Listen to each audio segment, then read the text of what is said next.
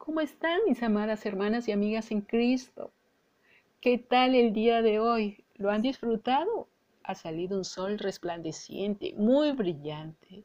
Hemos tenido un nuevo día, una nueva oportunidad para hacer lo correcto, como lo hicieron el rey Josafat y todo el pueblo de Judá a quien gobernaba. Seguramente que has tenido la oportunidad de charlar con tus amistades, con tu familia. Y si no has podido, después de este estudio, ve a hacerlo. Te animamos a eso.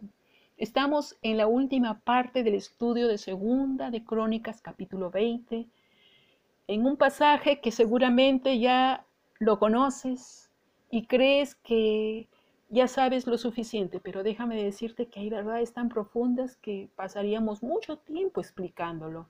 Pero el punto aquí es que cuando nuestras dificultades están más allá de nuestras propias capacidades, necesitamos recurrir en humildad a nuestro Creador. La fe, la fe en Dios. La fe en Dios no es algo que se puede explicar científicamente, pero es la condición que necesitamos para ver su intervención divina. Milagros, Rosita, Marta, amiga, coloca tu nombre.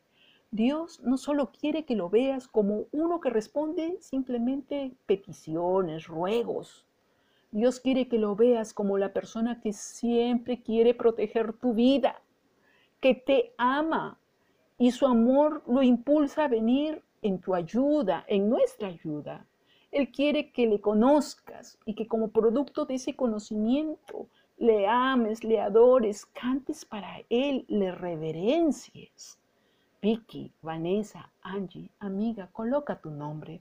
Acuérdate que Dios no solo puede, sino que también quiere hacer algo en ti para que le conozcas y no estés más tiempo amedrentada. Busquemos los intereses de Dios y no nuestros deseos egoístas en nuestras batallas diarias. Conmigo será hasta mañana. Les mando un abrazo, un beso a cada una de ustedes. Shalom.